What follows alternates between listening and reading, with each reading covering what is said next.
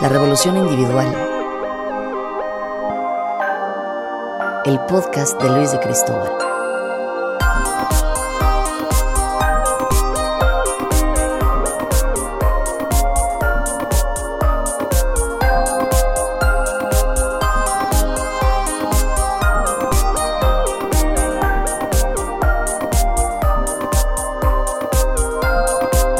Seamos el cambio que el mundo espera.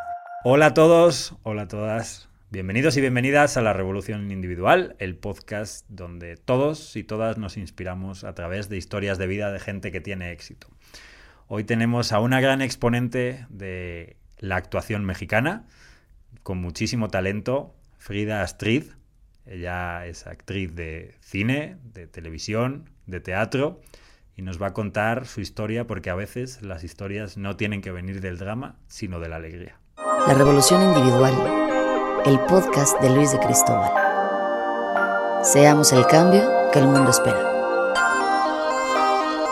Hola Frida, ¿cómo estás? ¿Qué onda? ¿Bien y tú?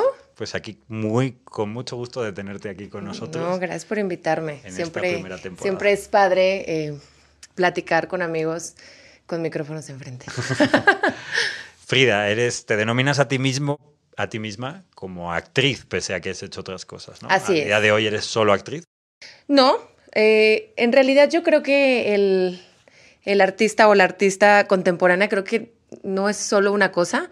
Entonces yo siempre he invitado a los actores y actrices a explorarse más cosas. Yo fui modelo muchos años, soy actriz 100% sí, pero también produzco, estoy empezando a explorarme como escritora, eh, como empresaria, estoy fundando ahí un par de cositas, entonces como que sí está cañón solo ser una sola cosa en tu vida, ¿no? El mundo de la empresa es, tiene arte.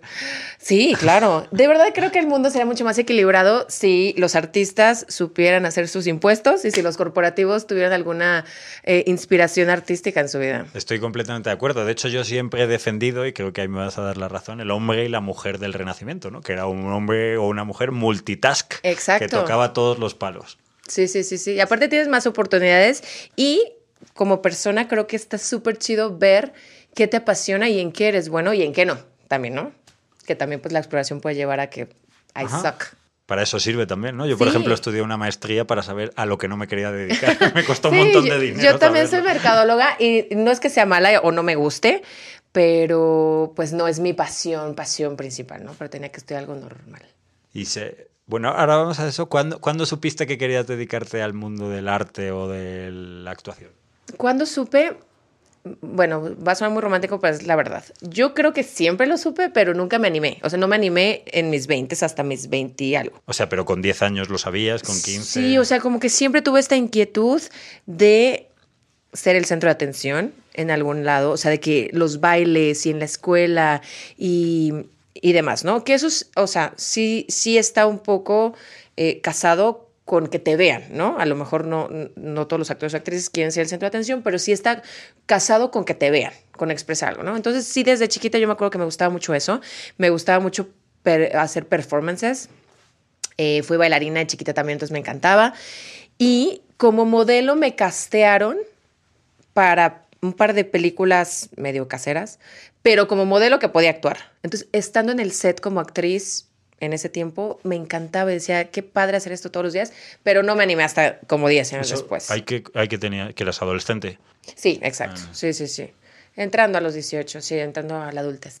y, die- y 10 años después, ¿qué pasó? Diez años después, eh, ya era una veterana en el modelaje, ya había recorrido muchas partes del mundo haciéndolo y eh, como a los 26, de verdad que ya era como la veterana, estaba en Israel, que fue el último país afuera de México donde viví, y en Israel me fue súper bien, tenía una vida súper chida, trabajaba mucho, pero ya 26 decía, oye, ya, ya no puedo ser nada más modelo, ¿no? O sea, ¿qué onda? O me regreso a México a ser mercadóloga, o me doy esta oportunidad de explorar esta onda de actuación que nunca he hecho, pero ya tengo como más el gusanito ahí prendido.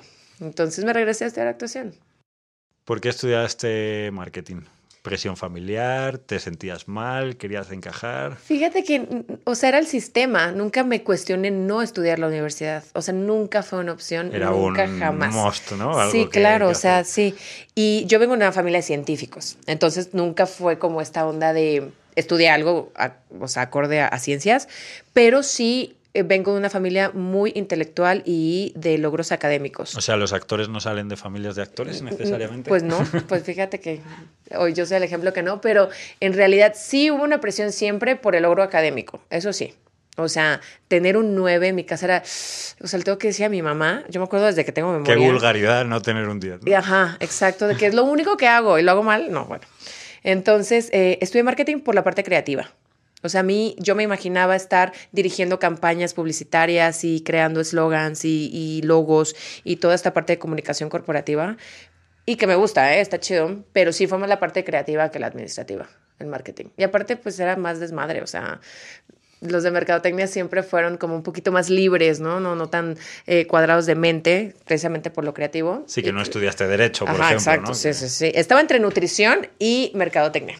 Pero y en, ese, en esa mujer del renacimiento, ¿qué dos o tres cosas aprendiste de tu carrera que hayas empleado en tu profesión de actriz? Eh, cómo vender, paréntesis T, o sea, vender y venderte, eso sí es importante. Eh, identificar muy bien fortalezas y debilidades y trabajar en eso, oportunidades todo. Análisis estratégico. Ya sabes, ajá. Y lo creativo, sí, de que cualquier cosa, pues podemos hacer creer que necesitas algo que en realidad no necesitas, ¿no? Que también, pues, es parte de mi carrera. y entonces empiezas tu carrera de actriz, pues, relativamente tarde, ¿no? Dentro de este mundo que nos pide ser veteranos a los 20. Así es. ¿Cuáles son tus luces y sobre todo cuáles han sido tus sombras en esa carrera? De actriz, luces es encontrarme que sí soy capaz de hacerlo. Porque la verdad, la gente, o yo también pensaba, no voy a generalizar, que es un medio inalcanzable, inaccesible y muy oscuro. Y no, la verdad es que em, me di cuenta que sí soy capaz de hacerlo y que el talento no es el único factor para hacerlo. Eso es luz y oscuridad también. Como en casi todo en la vida, ¿no? Realmente. Bueno, no sé, no sé si un cirujano diga, ay, pues no soy tan bueno, pero pues te voy a sacar el corazón. O sea, creo que hay unas técnicas que sí tienes que ser muy bueno y se te tiene que reconocer. Pero en arte es tan subjetivo y con otros factores que no, no, no creo que sea el talento el primer factor para que tengas chamba. Y en la sombra, la verdad es que es una carrera de rechazo diario. O sea, no te estoy diciendo que, ay, de vez en cuando, no es diario. Porque si no, si no estás en set o en tablas o en donde estés trabajando, significa que no estás trabajando. Y eso es un rechazo diario. Castings, tú mismo, te dudas. Yo creo que no hay seres más inseguros en el mundo que los actores y las actrices. O sea, de verdad, yo lo he visto con mis amigos. O sea, creo que no me he encontrado con nadie que diga, es que soy tan buen actor, o sea, soy tan buena actriz que no sé cómo no tengo trabajo, ¿no? O sea, por ahí te lo reconoces, también tienes que construir tu autoestima, pero somos súper inseguros y el rechazo sí lo manejamos, pero a veces se te llena el jarrito de rechazo y te abrumas y explotas y quieres tirar la toalla y otra vez. Porque además imagino que hay muchos túes yendo a casting como tú una y otra vez y que no siempre hay la suerte o la fortuna de que de que te toque a ti. Exacto, sí, sí, justo es eso, como dices, la fortuna y la suerte, porque tú llegas a un casting y pues hay 20 de tu perfil, ¿no? que, no, o sea, tú, sí, sí hay algo único en ti, obviamente, pero físicamente sí dices, güey, o sea, no soy tan especial, ¿no? Y has dicho que el talento no era el factor número uno para encontrar trabajo de actor o de actriz. ¿Cuál es el factor número uno y el número dos? El factor número uno es estar dentro del medio. O sea, esa es la realidad, porque hay muchos actores, por ejemplo, que no están. Hay muchos actores que no tienen manager, por ejemplo, que no tienen acceso a castings. Si no tienes ese acceso a castings, o sea, no, no, ese es el factor número uno. Tienes hay que, estar. Hay que salir y tomar copas y conocer gente. Y O tocar puertas, mandar 10 mil reels, tu currículum, lo que sea, hasta que alguien te diga que sí. O sí, ese es otro camino. Yo todavía estoy en el camino de aprender eso del PR eh, individual, pero sí es importante por lo menos para que sepan quién eres. No es esta onda de venderte en la fiesta de, ay, productor, mucho gusto, me encanta tu trabajo. O sea, no es, no es venderte así, sino que sepan quién eres, ¿no? Y a veces sí, las fiestas de premier y esto y lo otro sí sirven. O sea, por lo menos para que te ubican. Yo me rehusaba al principio un poco, pero sí es cierto, sí, sí lo tienes que hacer. ¿A tus compañeras y compañeros les suele gustar o no les suele gustar? Ah, eh, sí, eh, mitad de mitad. Hay gente que lo hace muy bien y lo disfruta, hay gente que lo hace muy bien a pesar de que no lo disfruta y hay gente que ni siquiera se mete en eso. Que ni lo hace bien. Que ni, lo, hace bien ni lo disfruta ni le interesa. Sí. Frida, desde fuera, yo sin conocer mucho el mundo de la actuación o conociéndolo prácticamente nada, yo lo veo como esas carreras en las que estás como en un estado permanente de buscar un clic que te da un salto cuántico, ¿no? Que yo creo que también puede ser en la canción, a lo mejor en los deportes, ¿no? ¿Es Sí. así? Sí, sí, todo el mundo piensa que hay algo que te va a cambiar la vida. Así Y- que te venga un Almodóvar o un sí, Del Toro. claro, claro, así, claro. ¿no? Y, y sí pasa. Lo que pasa es que ya también con tantas em, plataformas, ya no es nada más dos televisoras compitiendo por el, por el contenido, nosotros tenemos más oportunidad de, de trabajar todo el año sin ser famosos, por ejemplo, pero mantenerte perfecto de tu carrera. Eso es algo que la gente no entiende. Una vez llegué a migración, creo que era en Londres. Y yo nunca decía en migración que soy actriz porque, güey, pensé que así ya, esposada, deportada, bye. este- esta viene a Ah, a sirviendo trabajar, ajá, copas, ¿no? Exacto. Entonces me animé por primera vez a decir que soy actriz. Y me dice la gente de migración, pero no te conozco. Y yo le dije, es que Así yo, en plan de, mi, mi es que no eres profesión, Cruz, mi profesión es ser actriz, no es ser famosa. Como que la gente lo, lo, lo confunde.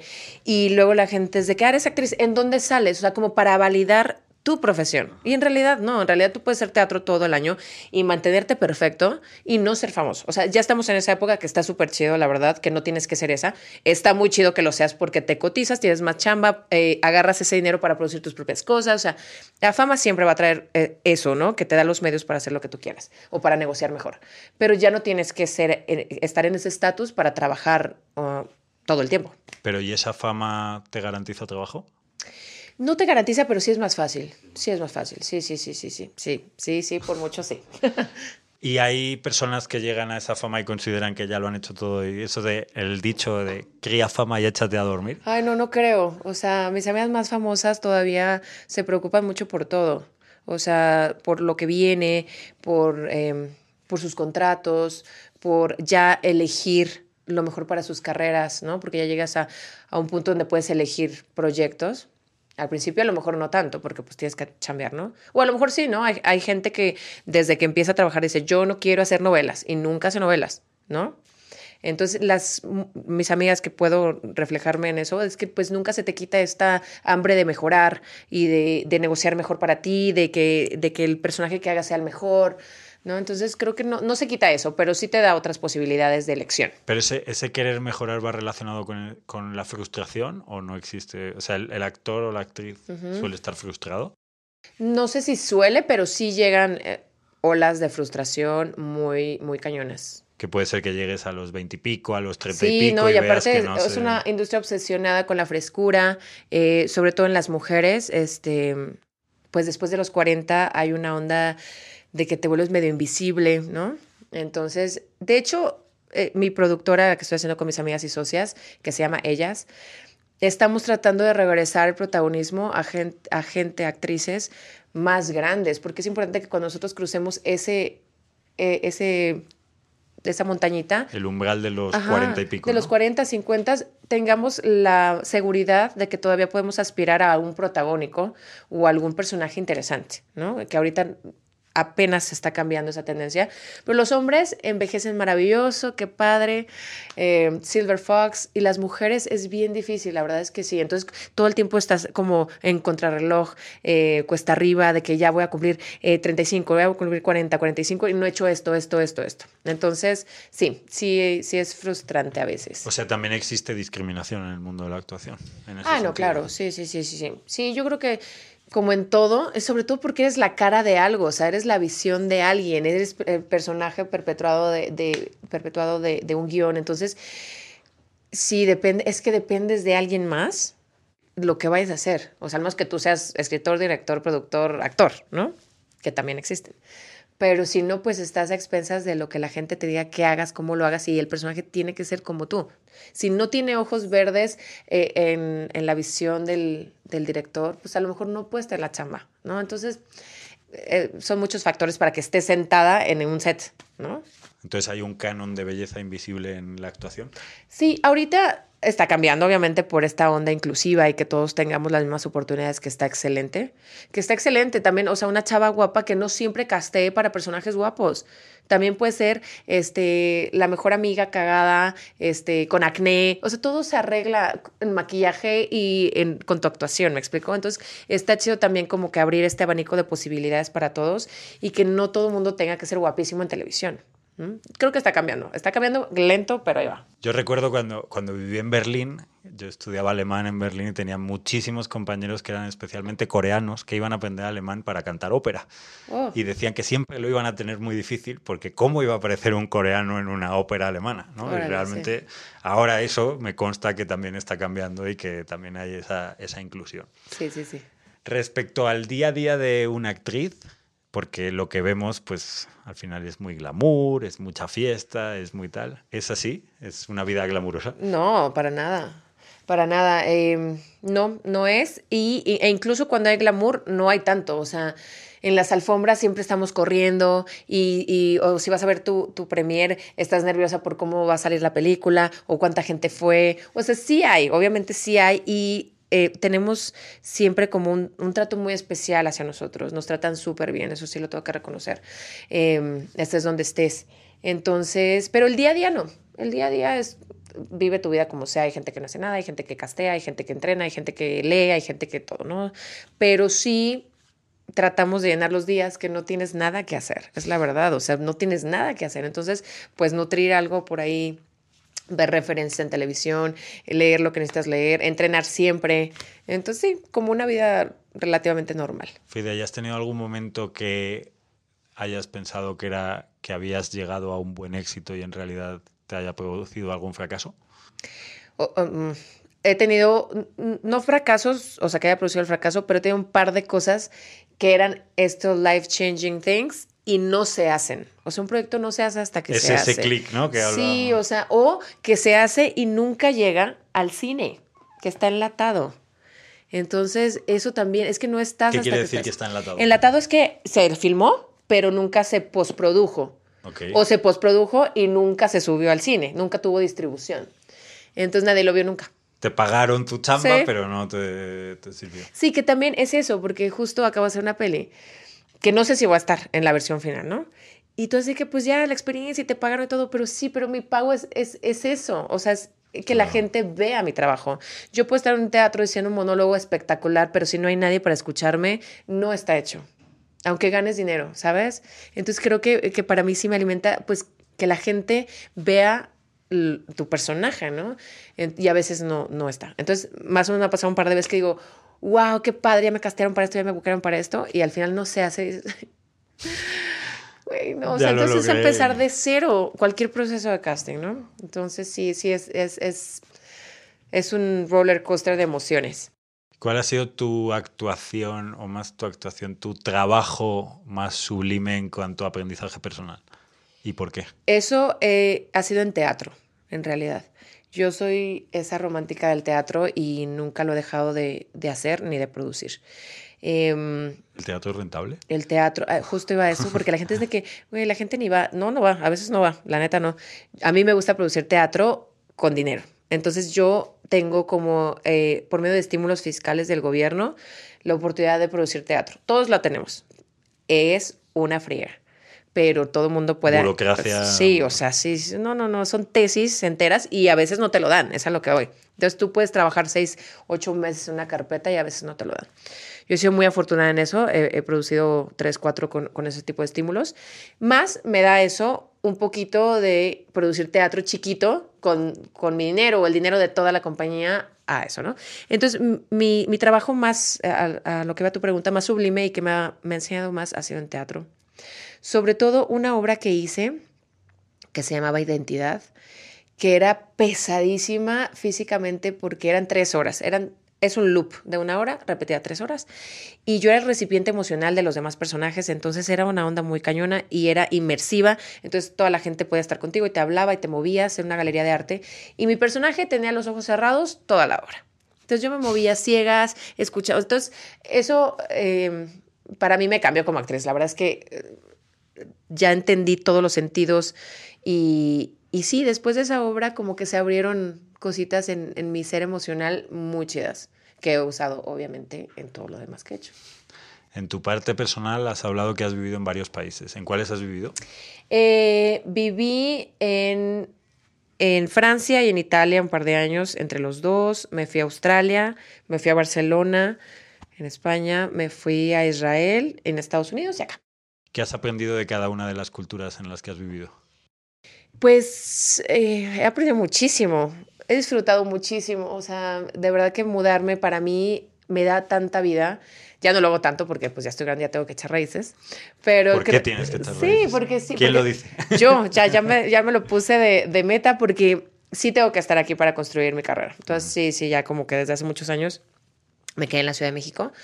Pero eh, aprendí que en realidad, bueno, a lo mejor suena muy eh, contradictorio, pero en realidad las diferencias que yo he visto en cada cultura son tan en la primera capa, tal vez que todo es tan universal, todo el mundo se puede relacionar con todos, o sea, en realidad solo olvidar un poco que, que tú eres de una religión o yo otra, o, o que tú eres de, de tal país que es súper primer mundo, yo del tercero, o sea, es tan universal el ser humano. Por eso el viajero siempre sabe encontrarse con todo el mundo y no sí, se pelea. ¿no? exacto, de verdad que sí.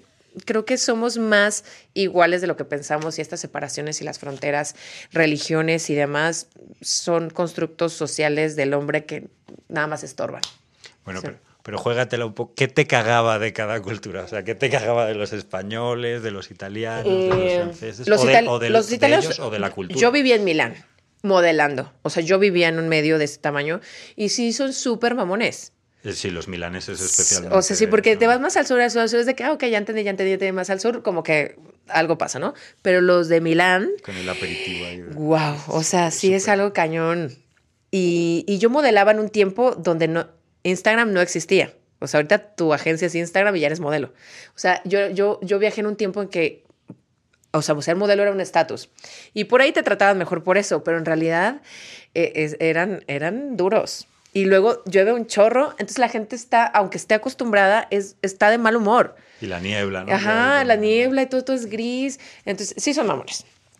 Eh, los franceses, bueno, a mí me parecieron más mamones de Milán. La gente dice que los franceses son súper mamones, bla, bla, bla, pero en realidad son más estructurados en algunas cosas. O sea, lo que es es, o sea, moldear sus, eh, sus reglas es casi imposible. Entonces, yo que soy mexicana es de que, "Ay, güey, media hora más, y todos de que no, o sea, seis. O sea, sí son, o, o sea, en el trabajo era, era mucho más eh, estructurado. No es que me cagara, pero sí le sufrí un poco porque eh, te explican poco las cosas. Es de que entendiste, bye, o sea, Ajá. pues vaya, no, como puedas, ¿no? Eh, de los israelíes, que no, no, no, no sé si es de ellos per se, pero me cagaba que pensaban que México sí era como un desierto eterno con cactus y burros, o sea, de que... Y la gente con sombreros Ajá, de que pensaban, o sea, me preguntaban cosas que yo decía, güey, what? O sea, no. Entonces, como que sí, la desinformación de México, tal vez que, pues también noticias, ven puro narco, ven puros asesinatos, Sí, ven sí. que es un país, ajá, es un país de mierda. mierda y no es, ¿no? Los australianos son muy buena onda.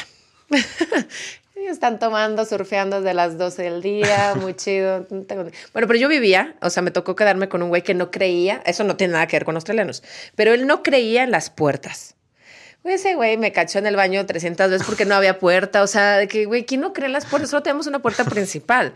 Entonces me hacía como que muy extraño. Y si es una cultura, yo vivía en, bueno, yo viví en, en toda la costa, pero me quedé mucho tiempo en Sydney, en Bondi Beach. Y sí viven para surfear. Entonces no hay mucho más, ¿sabes? Y, y Australia es un país muy aburrido fuera de las, la- de las ciudades grandes. Todo cierra a las 5 de la tarde en los pueblitos, de verdad. Y si viene del outback estas bolitas de... Y además la gente vive a distancias Sí, enormes sí, de sí, sí. otros. Ver, sí. Entonces como que no, no, afuera de Melbourne o Sydney u otras ciudades más grandes es, es un poco apagado. Y los españoles, no, no, ah, los españoles, sí me tocó varias veces en la calle que yo hablaba castellano y me contestaban en catalán. Y yo, güey, o sea, ayúdame, estoy perdida, o sea, yo no tengo, no, no había Google Maps, yo tenía mi mapita de papel todavía y para los castings y todo, pues sí es de que ah, hazme un paro, ¿no? Y sí como que me tocó dos, tres veces que no me querían ayudar y yo hablando castellano porque no hablo catalán. Y es de que, ok, ya entendí que no me vas a ayudar. ¿Y la nocturnidad? ¿Cómo la llevabas? Ah, muy bien. Sí, no, no, no, los españoles, eh, eh, muy buenas fiestas, en todos lados muy buenas fiestas. Sí, sí, sí, en Tel Aviv también, padrísimo, ¿no? En Australia también me tocaron varios festivales. Sí, como que... Y creo que te falta Estados Unidos, ¿no? Ah, Estados Unidos. Estados Unidos no trabajé, no trabajé, no tengo visa, no trabajé, pero viví en Los Ángeles eh, varios meses por temporadas. Eh, pues es que Los Ángeles es, es, muy cercano a México, o sea, sí tienen una... La segunda ciudad del mundo con más mexicanos. Sí, ¿no? O sea, sí creo que la primera es Chicago, ¿no? No, la primera es Ciudad de México. Ah, es que creo que la comunidad latina en Chicago es más grande que la de Los Ángeles. Algo así estaba leyendo, pero no estoy segura. Yo creo que, o sea, que es Ciudad de México, Los Ángeles, Guadalajara, en número de habitantes mexicanos. Eso creo haber leído. A ver, sí, sí, porque algo, yo dije lo mismo en Los Ángeles y Los Ángeles de que no, en Chicago hay de que uh -huh. más migración. Luego leeremos. Eh, sí, entonces realmente pues no sentía como esta separación tan cañona, ¿no? Por ahí, este, alguna discriminación, sobre todo de migración. Cuando llegas a Los Ángeles es súper cañona. Pero, bueno, sí. Ahí, por ejemplo, la vida nocturna es más aburridona porque una, una 10 de la mañana te están quitando la chela de la boca y así que ya vete a dormir, ¿no? Porque dos de la mañana sí tiene que estar cerrado, ¿no? Es muy caro. Es súper, es una ciudad hostil, bastante hostil, de que te va escupiendo hasta a ver quién resiste. Porque sí, Los Ángeles es muy duro. Y es cierto que dicen que todo el mundo está muy interesado en los demás. O sea, que cuando tienes relaciones sociales es porque esperas algo del otro. Eso dicen. Yo no sé, como no tenía relaciones, pues no, o sea, de que pues nadie me, o sea, no, no, no sentí esa, eh, eh, esa onda de, de conveniencia. Pero dicen que sí, supongo, no lo dudo. O sea, la industria de cine más grande está ahí, bueno, después de Hollywood, pero Hollywood pues es súper poderoso. Entonces seguro por ahí debe de existir eso, sí, esa frivolidad, supongo. ¿Y cuáles son las esas cuestiones que estás diciendo de cada país? ¿Cuál crees que es de México para los extranjeros? Ay, que somos súper impuntuales, seguro, mal quedados. Sí, ¿no? O sea, yo soy muy puntual, yo soy extremadamente puntual, precisamente porque bueno, así me educaron y me encanta ser puntual. Pero creo que sí, lo que más he escuchado de mis amigos extranjeros es que somos súper mal quedados y que no sabemos decir que no. De que, pues es que déjame ver mañana, no sé, tal vez te hablo así. En vez de decir, no, no puedo, no quiero, no, no va a llegar. Y nosotros con nuestras culturas lo creemos una vez tras otra. ¿Cómo? O sea, como que no, no espabilamos, no ah, nos damos sí, sí, cuenta sí. que, o sea, te dicen y la siguiente vez sigues con la esperanza de que eso que te dicen es verdad. Sí, sí, ya después te, te encuentras eh, mexicanos más estructurados, pero sí, en general somos, sí, de que pues a ver, yo digo mucho, vemos, vemos porque no sé si te voy a decir mañana que voy a llegar a 5 de la tarde al barro, o sea, no sé, vemos. Frida, y eres, eres de Guadalajara. Así es. ¿Cuál es la diferencia cultural entre Guadalajara y la Ciudad de México? Eh, Guadalajara es una ciudad todavía muy sistemática en cuestión de eh, qué tiene que pasar en tu vida. Eh, pocas personas se atreven a salirse del molde y las que sí, migran. Migran de la Con ciudad. lo cual el que se queda vive en el molde. ¿no? Ajá, sí, que, que, no está mal si te gusta. Está muy chido si, si, tu, si, tu, ay, si tu meta de vida es primaria, secundaria, prepa, universidad, este, viajar un poco, casarte, tener hijos, o sea, todo esto está muy bien si es lo que persigues. Eso no concuerda con Frida. No, yo me salí como a los 20, 21 años en cuanto me gradué. Y este y algunas amigas tienen la esperanza de, no tienen la esperanza, sino como que esperan que regrese a Guadalajara ya que se me acabe esta locura, ya que se me pase esta fase, ¿sabes? Entonces, eh, sí, yo creo que esa es la, la, la diferencia más grande porque aquí pues la gente es mucho más libre, es una ciudad súper cosmopolita, eh, nadie, nadie está esperando que tú sigas el sistema de nada, ¿no? Y la comida, la comida ya es muy chida. Echas de menos la comida de Guadalajara. Sí, un poco sí, se come muy bien. ¿Qué es lo que más te gusta de la comida de Guadalajara? ¿Qué es lo que más me gusta de la de mi mamá? Extra la comida de mi mamá. Eh, ¿Sabes qué? El, es que el servicio de la comida en general es muy chida. Las carnes en su jugo, las tortas ahogadas, los tacos a mí me gustan. Yo sé que todos los chilangos se me van a venir encima, pero los tacos en Guadalajara son muy buenos. En las esquinas encuentras mejores tacos que acá. Frida, ¿qué proyectos vienen ahora en tu vida y cómo los afrontas? Pues fíjate que este año ha estado muy chido. Eh, empecé el año con un monólogo, eh, que también hacer un monólogo fue un salto de fe porque estar en un escenario sola una hora hablándole a la gente, tener su atención, era algo que me Pero aterraba. Es, drama, es comedia, que... Eh, es, es, es, como una comedia, es género vida. un poquito de todo. O sea, que no es un dramón, no es una comedia, tiene un poquito de todo. Eh, ese lo terminé y lo quiero retomar también. E hice un par de películas y una serie. La serie ya salió. Y una peli se estrena en el Festival de Morelia, que se estrenó ahorita en, Venecia, que es Bardo, eh, de Alejandro González Iñárritu, que estuvo súper chido hacerla. Y viene otra de terror, thriller psicológico, que se llama Sacrificios, que sale en cines yo creo que el próximo año, está en postproducción ahorita. ¿Que está en postproducción? Ay, ya que salga. Ya quiero que salga. No, estoy segura que va a salir eh, y, fue una gran experiencia hacer esto, de este, eh, esta peli de este género tan, tan especial. Es una actuación diferente. Algo de miedo y de suspenso así y de horror conlleva partes de tu ser que nunca tocas porque nunca estás en esa situación en tu vida normal. Ojalá nunca. ¿Qué podríamos aprender los profanos si hiciéramos teatro de manera amateur? No, no, por supuesto que yo creo que todo mundo debería subirse a las tablas. Pro y contra, ¿eh? Porque ahorita la, la, profesión está un poco desprofesionalizada, ¿no? Porque cualquiera, sin ser actor, se puede subir a hacer un, una obra de teatro, ¿no? Que los actores decimos, ¿cómo los no actores están actuando, ¿no? Pero pues del teatro yo creo que es una gran, gran eh, oportunidad de sanación y de autoconocimiento, sobre todo. Todas tus herramientas actorales vienen de ti. No es que uses todo el tiempo tu bagaje emocional de vida, pero sí es del autoconocimiento. Entre más te conoces tú como persona, más herramientas vas a tener como actor para crear personajes. Entonces creo que el teatro es un, una, una super terapia de autoconocimiento y cuando te conoces, pues puedes sanar cosas por ahí. No te estoy diciendo que es terapéutico per se, pero sí lo puedes usar pero así. Pero entonces el actor o la actriz termina a veces creyéndose el papel y se olvida quién es en la realidad. ¿o no? Nada, cero. No, no, no, no. O sea, sales de ahí y sales Sí, yo creo que esta onda de que es que me quedé con muchas cosas del personaje, yo, es que también es tu chamba cortar eso. O sea, es súper profesional decir, o sea, que te digan corte o ya aplauso teatro y salir y eres Frida y, y, y no. O sea, por ahí le puedes prestar más bien como fría al personaje cosas, pero si te llevas a, casa cosas del personaje, creo que puede haber como un problema ahí de, de discernir. Pues como si trabajas en cualquier empresa, en cualquier sí, o sea, sí, ¿no? Pues, sí, justo mi hermana que trabaja muchísimo y está 11 de la noche contestando mails y yo, deja de hacerlo. O sea, te contaminas tanto con, con, no tener como un espacio o unos horarios de trabajo, porque ahorita como todo el mundo trabaja en el, celular, traes una oficina móvil. Entonces, eh, es importante dejar el trabajo donde es, incluso si trabajas desde casa, pues también como tener tus espacios personales, igual los actores, no mezclar personaje con persona. Has dicho los actores y no actores. ¿Qué te convierte en actor? ¿Estudiar actuación o qué es lo que te convierte? Sí, para empezar, sí, prepararte. Creo que es súper importante porque precisamente pueden pasar cosas así.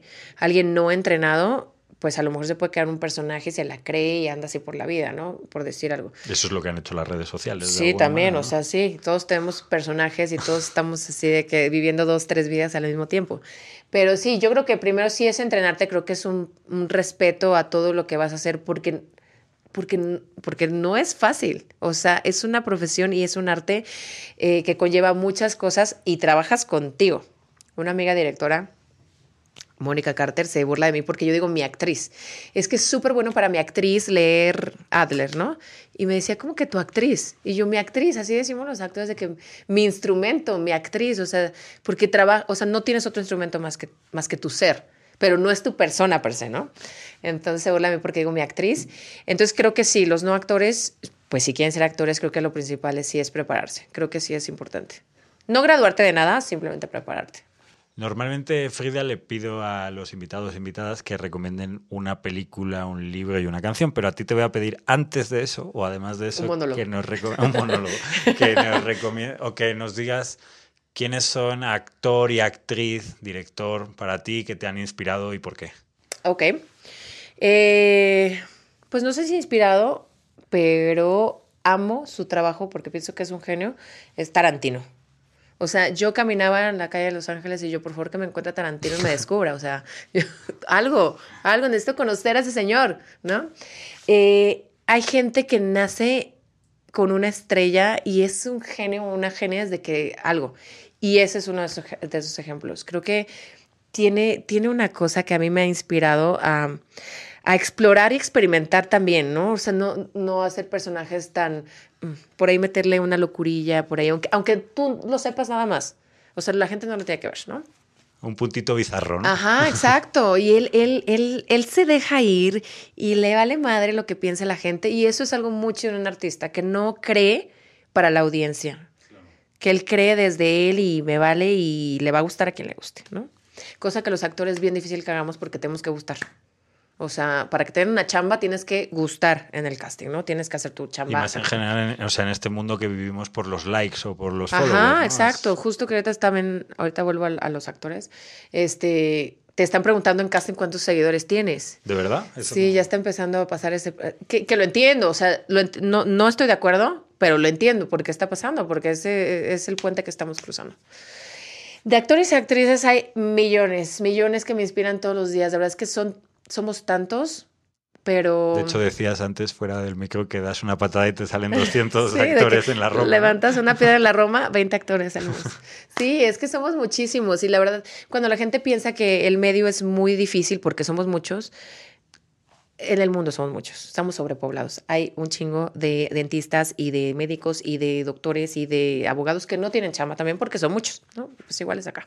Solo que el trabajo es más, más visual, sabes si estás trabajando o no, ¿no? Eh, me encanta. ¿Quién me gusta? Es que me gustan muchos actores. Eh, Joaquín Phoenix me encanta. Que, que también viene de ahí. Él también crea desde él, no para agradar. Y eso yo lo admiro muchísimo, ¿no? Y estos actores que no les importan mucho los premios y esta onda se me hace súper chida.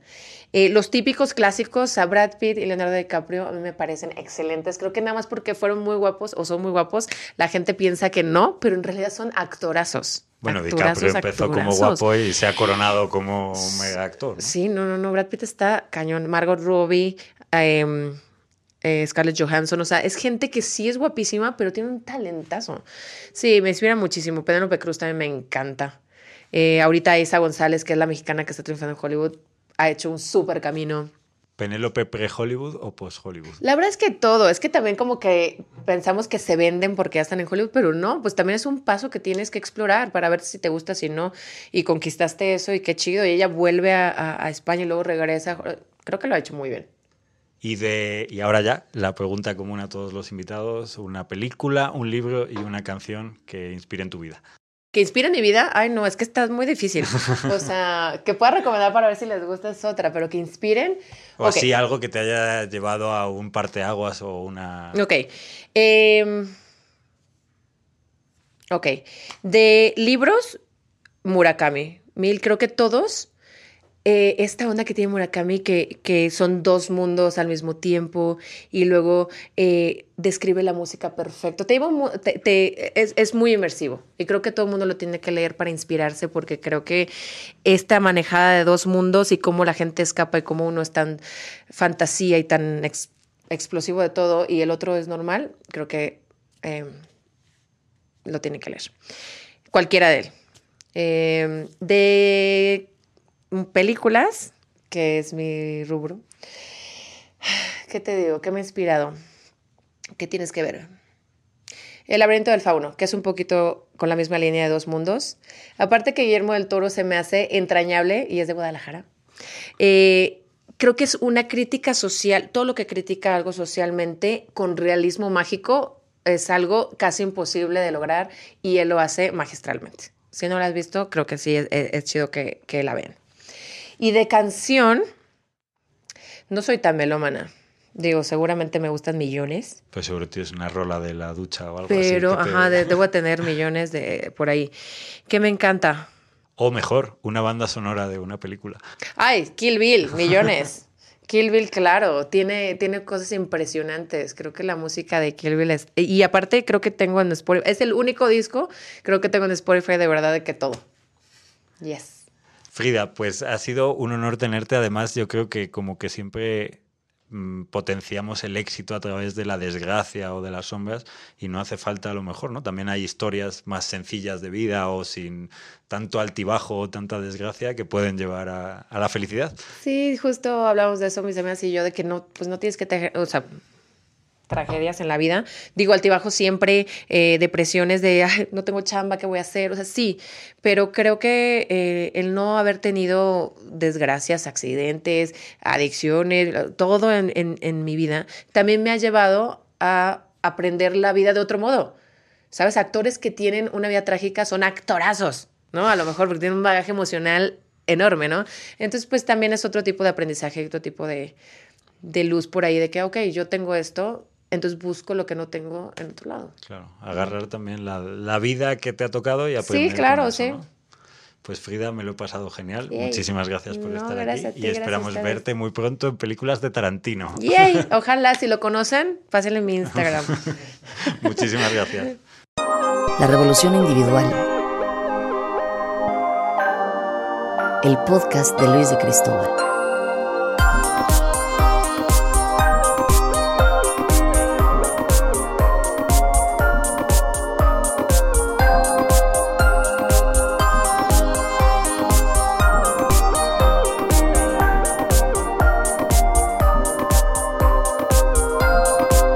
Seamos el cambio que el mundo espera.